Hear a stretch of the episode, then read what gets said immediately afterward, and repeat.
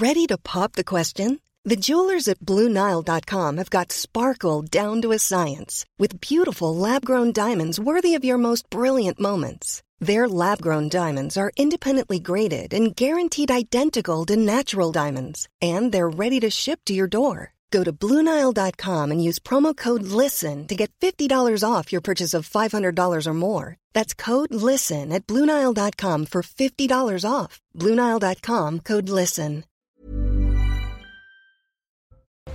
Dixième journée de mobilisation contre la réforme des retraites. Des manifestations sont attendues ce mardi dans plusieurs villes de France, avec elles de possibles violences dans les cortèges.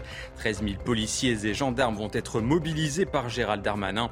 Un dispositif de sécurité décrit comme inédit par le ministre de l'Intérieur. En face, Emmanuel Macron, lui, veut tourner la page de la réforme des retraites. Le président de la République s'est réuni à l'Élysée avec les leaders de la majorité et les ténors du gouvernement pour sortir de la crise. D'autres sujets comme les récentes violences dans les manifestations ou l'attitude de la France insoumise ont été abordés. On fera le point avec Johan Usaï. Et puis, après plusieurs mois de manifestations et de heurts, Benjamin Benjamin Netanyahou a reculé. Il met en pause sa réforme de la justice. Lors d'un discours, le Premier ministre israélien a annoncé préférer le dialogue à la guerre civile. Enfin, du foot et les Bleus, service minimum pour l'équipe de France qui s'est imposée à 1-0 en Irlande grâce à une magnifique frappe de Benjamin Pavard. Un but qui permet aux tricolores d'enchaîner une deuxième victoire après celle face aux Pays-Bas. Les hommes de Didier Deschamps entament de la meilleure des manières leur, leur parcours de qualification pour l'Euro 2024.